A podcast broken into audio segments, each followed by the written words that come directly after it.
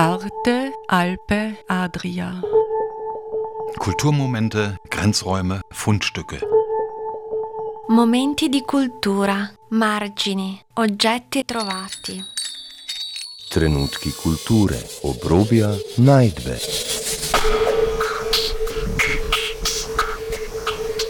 Ein Kulturmagazin von Dagmar Trauner. Und äh, deswegen äh, war der sicherlich da sehr, sehr unbequem, weil auch dann groß werdend und immer öffentlich auftauchend so als, als Stachel. Ja? Ich würde sagen, so ein, ein Typus des Architekten, das ist ja ein sehr äh, wie Domenik das war, das ist ja, äh, das kann man ja durchaus extrem kritisch sehen. Ja, das ist ein enormes Selbstverständnis auch äh, wer man selber ist, wie man die Welt deutet, wie man das da hinaus interpretiert. Liebe Hörerinnen und Hörer, zu einem Besuch in der Heft bei der Ausstellung Dominik Diagonal begrüßt Sie herzlich Dagmar Trauner. Die Kulturwissenschaftlerin und Stadtforscherin Simone Egger hat zu einem performativen Gespräch über den Kärntner Stararchitekten Günter Domenik eingeladen. Die Diskussion widmet sich der kontroversiellen Frage, ob Domeniks Werk einen provokanten Stachel in die Kärntner Architekturlandschaft bohrt oder ob sein Schaffen vielmehr geprägt war vom Streben nach Innovation und originärer Kreativität. An der Diskussion beteiligen sich Klaus Schönberger, Professor für Kulturanalyse an der Universität Klagenfurt, die Studierende Christa Beinhopf, Lukas Wenig, Architekt und Forscher, sowie Valerie Messini, die Kuratorin der Ausstellung in der Heft. Das Gespräch eröffnet Simone Egger. Das war tatsächlich auch mein Ausgangspunkt der Überlegung, dass so ein Bau äh, als Provokation, es ist ja nicht nur das Stein und Glas angehäuft, sondern auch dieses äh, dieses Beeinflussen der Atmosphäre durchaus mit einem gebauten Stachel aus einer politischen Motivation heraus. Und ähm, das natürlich mit einem ganz, ganz starken Selbstverständnis, äh, wie Domenik das ist. Äh, unbequem äh, da sein wollen und es ständig auch dann da äh, reindrücken, wie auch immer, das führt sicherlich dazu, dass bis heute manche Sachen schwierig sind, äh, damit umzugehen, ja, oder ja auch über so eine ästhetische, gar nicht rational begründbare Ebene äh, es eben so, ähm, so, einen, so einen Punkt gibt, wie man sich vielleicht dann nicht weiter beschäftigen will, weil es ist einem tatsächlich unangenehm, ja, weil ja dieses Unangenehme eine Rolle spielt. Und tatsächlich war bei ihm ja diese, diese Auseinandersetzung mit der äh, faschistischen Ver Vergangenheit, vor allem der Familie, aber deshalb hat er sich ja auch mit dem Reichsparteitagsgelände etc. beschäftigt, immer ein, ein ganz, ganz äh, großes Thema. Während andere äh, dann, das meinte ich vorhin auch mit unserem Universitätsgebäude, einfach, einfach weitergebaut haben, nahtlos und dann halt weiter Ideen entwickelt haben. Sich aber auch zu diesen Aufgaben, die sie bis 45 hatten, nicht verhalten haben und auch dann danach sich dazu nie verhalten haben. Und äh, deswegen äh, war der sicherlich ähm, da sehr, sehr unbequem, weil auch dann groß werdend und immer öffentlich auftauchend so als, als Stachel. Ja. Auf der anderen Seite, wenn man halt den ORF-Film anschaut, das muss man schon auch sehen, äh, bei der Eröffnung des Hyperalpe Adria Gebäudes, wo er, äh, wo er sicherlich auch irgendwie beteiligt war, dass der Tom Main äh, da diesen Kontakt überhaupt hat. Und ich meine, da werden drei Firmenzentralen gebaut äh, in Slowenien, Italien und in Österreich ähm, von, von diesem Büro. Äh, also das ist ja dann tatsächlich, also da wird auch ästhetisch ganz viel behauptet auf dieser Seite dieses Büros, ja, aber letztendlich sind es Firmen, Konzernzentralen und äh, im Video kann man sehen, wer war bei der Eröffnungsfeier. Haider genauso wie Domenik und dieser Tom Main, der sich eben hier auch für den großen Gestalter und Künstler hält. Also so so ganz eindeutig ist es natürlich nicht. So, die Behauptung ist eindeutiger, als, ähm, als vielleicht es dann tatsächlich auch so war. Aber diese, diese Zwischentöne der Biografie, genau diese Platzwechsel und Positionierungen, das, äh, und das, was man auch drumherum dann wieder gesellschaftlich fragen kann, was wird da verhandelt, warum Gibt es ein unangenehmes Empfinden oder warum will man mit etwas nicht umgehen? Ja, was ist das, was da aufgerufen wird? Das ist eben auch etwas, was ich da daran so interessant finde. auch aus einer kulturwissenschaftlichen Perspektive. Aber es ist sicherlich aus, äh, aus architektonischer Sicht auch interessant. Klaus Schönberger. Ich habe noch nicht ganz verstanden mit der Provokation. Also welchen Zweck oder zu welchem Zweck ähm, provoziere ich eigentlich? Oder in, in, in, zu wem verhalte ich mich? Oder warum muss ich äh, provozieren?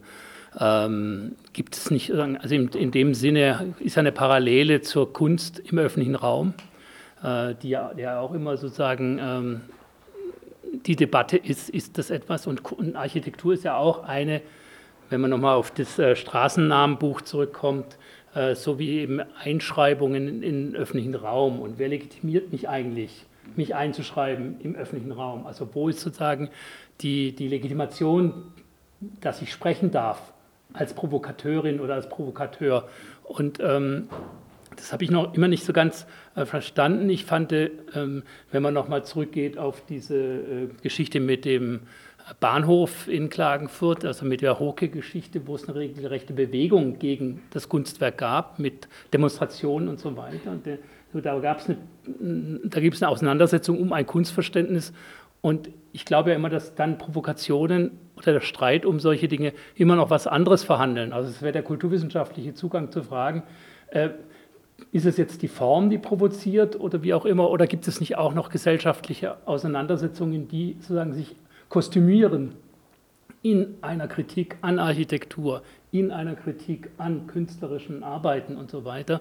Und ich würde mal sagen, in Bezug auf Hoke und anderen war es die Möglichkeit, die nazifaschistische Gesinnung artikulieren zu können, ohne sich als Nazifaschist äh, zu outen. Und immer wieder in der Auseinandersetzung um die Frage der Moderne finden wir dieses klassische äh, reaktionäre Kunstverständnis und über diese Eskamot über diese Kostümierung finden dann solche Auseinandersetzungen statt. Und mich würde natürlich interessieren, was bei Domenik jetzt hier der Anlass war für den Streit oder was, ist, was wird dann sozusagen, oder ist, ist es eine Auseinandersetzung mit der Vergangenheit Kärntens oder anderen Orten äh, in Bezug äh, auf die, also das würde sich ja biografisch anbieten und hat sozusagen äh, dann so ein Bauwerk wie hier auch die Funktion, sozusagen diese Auseinandersetzung voranzutreiben, um diese Frage, wie hat sich die Gesellschaft historisch positioniert zu dem Nazifaschismus?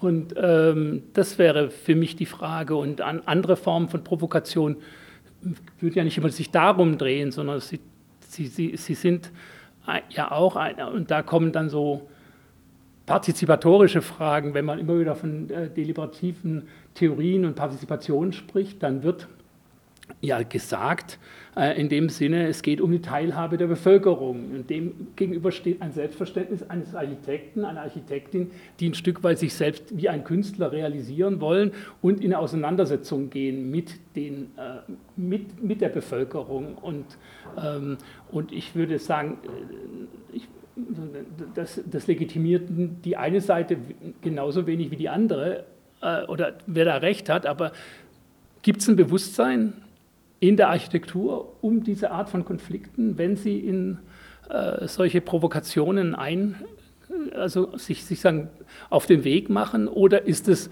das Künstlerverständnis des 19. Jahrhunderts äh, und äh, eventuell kriegen die Architekten gar nicht mit, äh, für was dann, worum es in dem Streit auch noch geht? Ja, also sind die dann halt einfach zurückgeblieben? Äh, oder gibt es äh, andere Probleme, die sich dann in Form der Kritik an Kunstwerken, an Bauten sozusagen artikulieren und einen ganz anderen Streit führen. Die Frau Peinhopf hat sich auch, äh, ja, nicht erschrecken, die hat sich ja auch ganz intensiv äh, beschäftigt ähm, mit äh, Günter Domenik. Vielleicht gibt es da noch, äh, weiß man das auch, inwiefern er eine Entwicklung durchgemacht hat, auch mit seiner eigenen, also mit der Auseinandersetzung mit der Vergangenheit, mit den Eltern? parallel zu diesen oder mit der Geschichte des äh, Landes? Ja, also. Oder ist es nicht so deut, eindeutig? Das, das muss ich ganz ehrlich sagen, das kann ich jetzt nicht beantworten. Daran wird noch gearbeitet, glaube ich. Ja, ja. Das hat er ja so nicht, er hat es ja nicht so aufgeschrieben oder so, dass man es jetzt. Ja. Aber ähm, was ich noch vielleicht ansprechen möchte, was der Professor gesagt hat, ähm, es geht, worum geht es in diesen äh, Konflikten um Domenik, äh, worum geht es auch immer in der Architektur und das versuche ich auch hervorzuheben. Es geht um Machtpositionen. Ja? Und es ging und es ist das Hüttenberg besonders spannend, weil wir hier eine Verbindung zwischen alt, äh, zwischen 19. Jahrhundert Industriearchitektur haben und äh, zwischen Architektur des 20. Jahrhunderts. Und da sind diese Hochöfen, das möchte ich wirklich sagen, äh, in der Bauweise erbaut von der Familie Rauscher, eine Bergbauunternehmerfamilie, die Kompanie Rauscher. Äh, die haben diese Türme mit, wenn Sie rausschauen, dann mit Zinnen begrenzt. Das schaut aus wie ein Kranz, wie eine Krone aufgesetzt. Und das haben die Rauscher sich selbst aufgesetzt, um in der Hierarchie ihre Dominanz zu zeigen. Sie waren oben, sie waren tonangebend in diesem Raum. Und unten, wo eben diese Ofensau also die Landesausstellung hieß ja Grumhund und Ofensau, wo diese Ofensau liegen geblieben ist, ja, da unten haben die Arbeiter gebuddelt und die haben Ende des 19. Jahrhunderts noch 58 Wochenstunden äh, gearbeitet unter schwierigsten Bedingungen, worauf dann eben im äh, 20. Jahrhundert dann die Arbeiterbewegung auch gegeben hat und die Streiks und so weiter. Ja.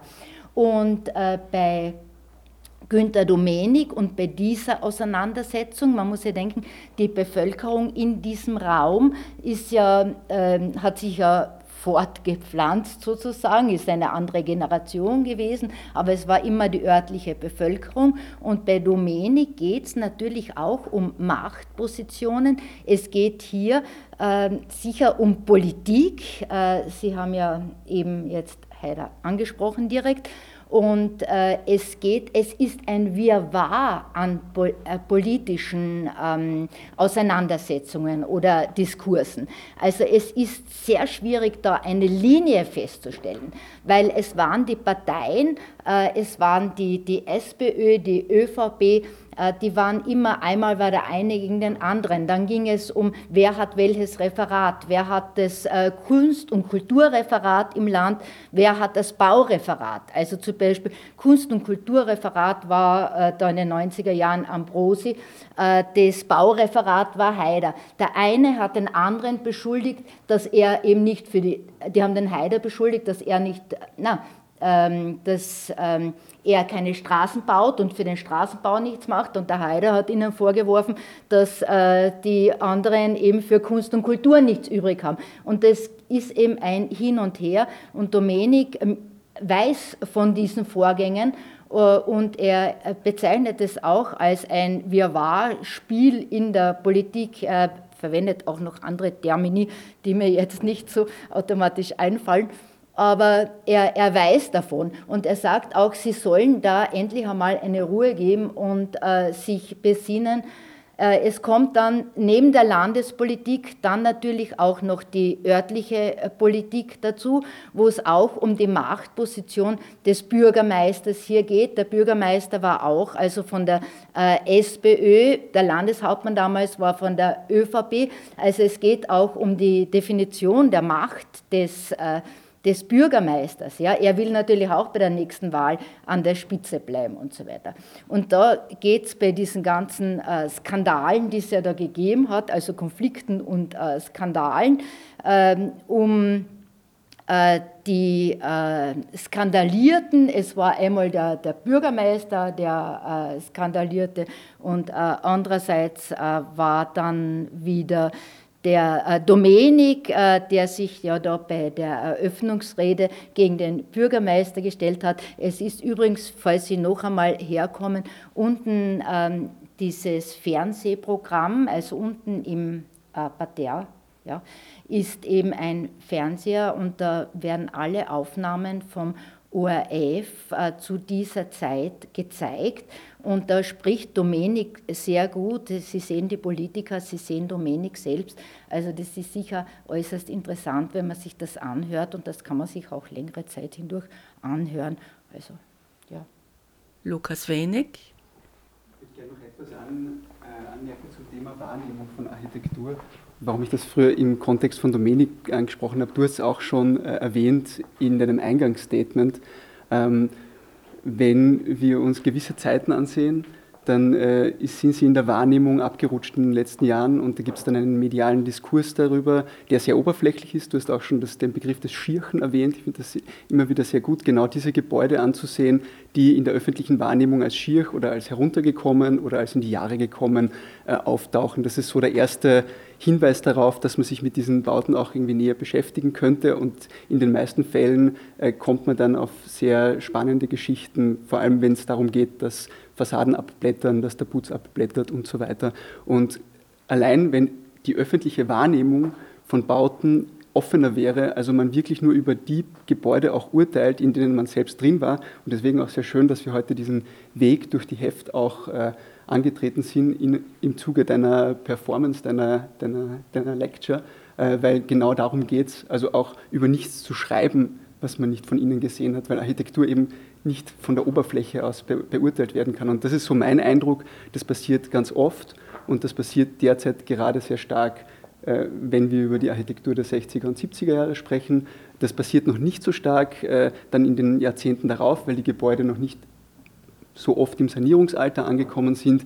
Nur genau die Zeit, in der auch Domenik sehr aktiv war, kommt jetzt äh, in diese Sanierungsphase und hier mit einer grundsätzlichen Offenheit dem gegenüberzutreten, das wäre ganz wichtig, auch wenn wir äh, über Themen wie Klimawandel nachdenken, Ressourcen, dann ist das der erste Schritt, also die Wahrnehmung so zu schärfen und, und eine Offenheit dem gegenüber auch, also den Gebäuden gegenüber auch zu entwickeln, die, die ganz wichtig sein wird, äh, um dann in weiterer Folge vielleicht wieder auch proaktiv Konzepte zu entwickeln, wie es eben Domenik mit seinen eigenen Projekten zum Teil gemacht hat. Also das Steinhaus ist eine Aufgabe, die er sich selbst gestellt hat.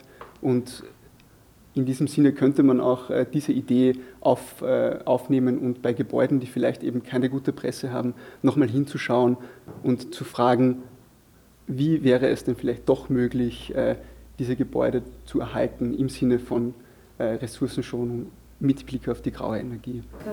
Valerie Messini.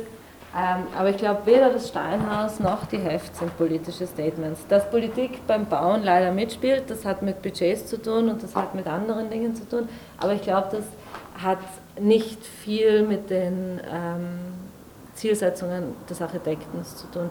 Es gibt etwas, das hatte Domenica, gibt es ein wunderschönes äh, Diagonal, gab es vor ungefähr einem Monat. Das wird auch auf unserer Online-Plattform dann zugänglich sein. Ähm, und das ist zusammengeschnitten auch aus, andre, aus alten Sendungen, wo der Domenik schon in den 90er Jahren gesprochen hat, live äh, sozusagen, also zum damals aktuellen Geschehen.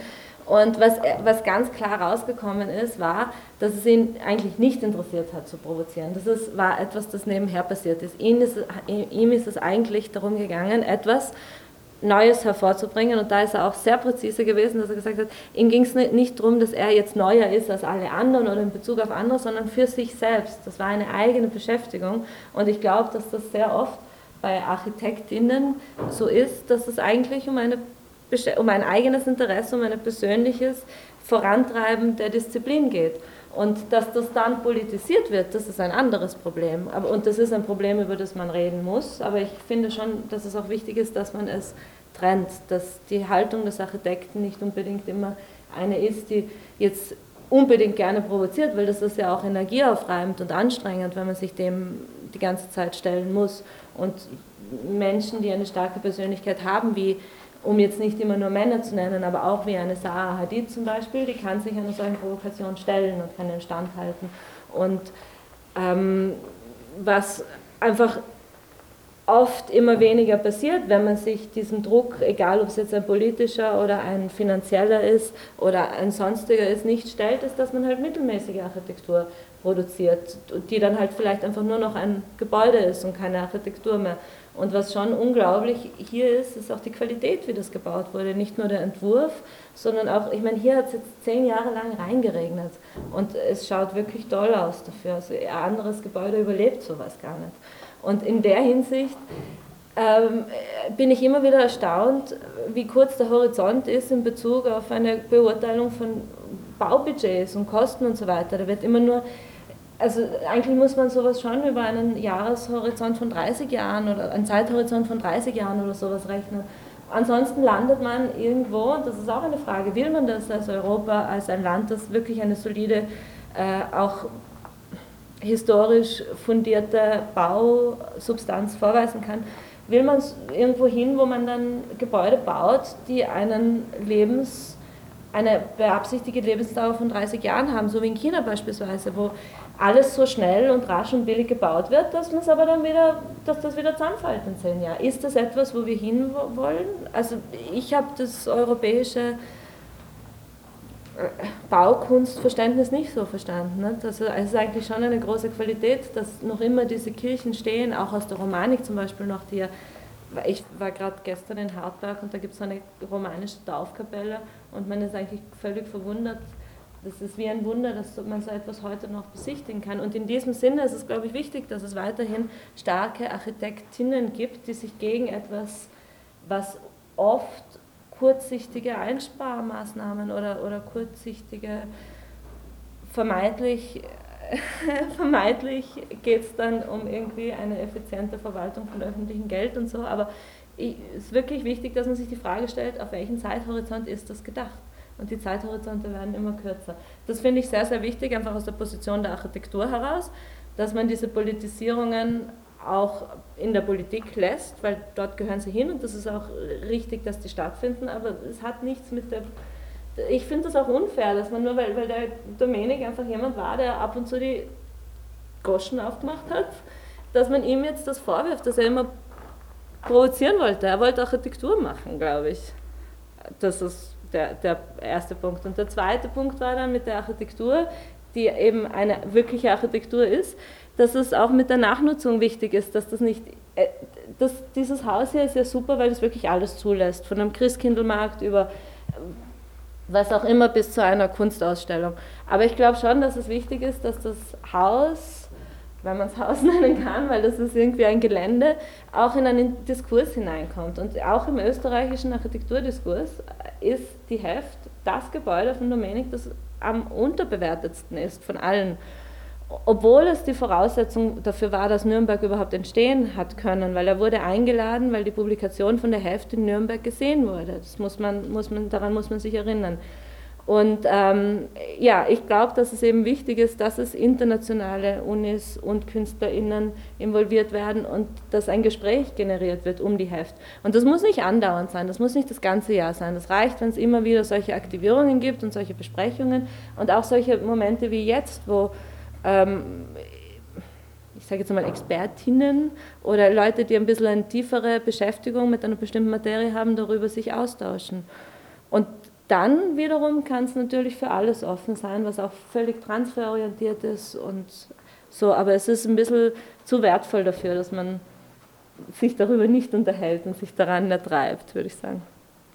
Also ich, für mich schließt sich die Frage mit der politischen Haltung und des Bauens und der Wirkung nicht ganz aus, weil eben gerade diese, diese Überlegungen mit, ich schaffe auch Formen von Ästhetik und die haben wieder eine Auswirkung, das haben wir ja in vielen Fällen, wo dann gegenseitig einfach diese Sprache nicht verstanden oder gesprochen wird. Und dann ähm, äh, war, also hatte der natürlich eine politische Haltung und die war den anderen auch bekannt und die, äh, die schwingt dann da auch mit. Ja. Aber man kann das nicht immer erklären. Manchmal kommt es einfach zu so einem Konfliktfall und in dem Fall ist es völlig verrückt, weil das dann 20 Jahre zum totalen Stillstand führt, ja, sodass dann wirklich gar niemand mehr äh, irgendwie reinkommt. Und ähm, das ist ja eigentlich sehr, sehr skurril, gerade in so einer Gegend, wo, ähm, wo das ja durchaus, auch wenn es schon nicht so viele andere Sachen gibt, auch gerade für junge Menschen oder junge Erwachsene auch total interessant sein kann, wenn hier auch mal ein äh, internationales Publikum dazukommt. Ja? Also wenn die nur kommen, dann wäre das auch bedauerlich, natürlich. Aber wenn, wenn man dann darüber quasi im eigenen Ort in Austausch kommen kann, ist es wieder äh, super interessant. Und zu, dieser, zu der anderen Frage der Biografie, wir haben jetzt über die persönliche Biografie ja eigentlich noch gar nicht gesprochen, sondern über die Frage, wie drücke ich mich aus in Bauen oder in Planungen oder in Entwürfen, aber eben nicht äh, ja, was bedeutet es auch, bestimmte Dinge aushalten zu können und so eine Stärke? Also ich meine, das ist ja schon so eine Eigenschaft auch des Architekten, das sage ich jetzt extra die männliche Form, so ein bisschen so, äh, ich bin so der Welterklärer, das kann man auch aus dieser, also gerade diese Generation, das kann man aus heutiger Sicht auch extrem äh, problematisieren. Und diese enorme Stärke zu haben, hat ihn ja persönlich auch enorm was gekostet, ja. Also nur äh, Stichwort Alkohol oder solche Dinge, ja, da musste das ja, hatte das versucht anders aufzufangen.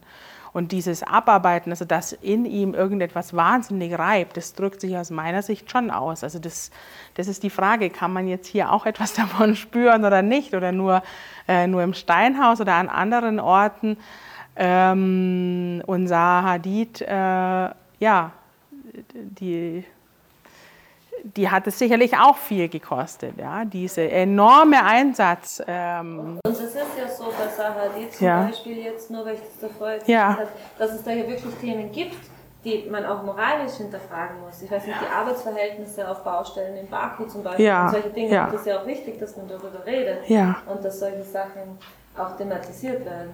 Aber es ist natürlich auch interessant, darüber zu sprechen, dass das eine vielleicht ein also das hat man jetzt auch schon ganz schön sehen können, finde ich, dass die Perspektive der Architektinnen äh, dann auch mitunter noch einmal ja einen anderen Hintergrund reinbringt, warum man zu bestimmten Entscheidungen kommt, etwas so und so zu bauen.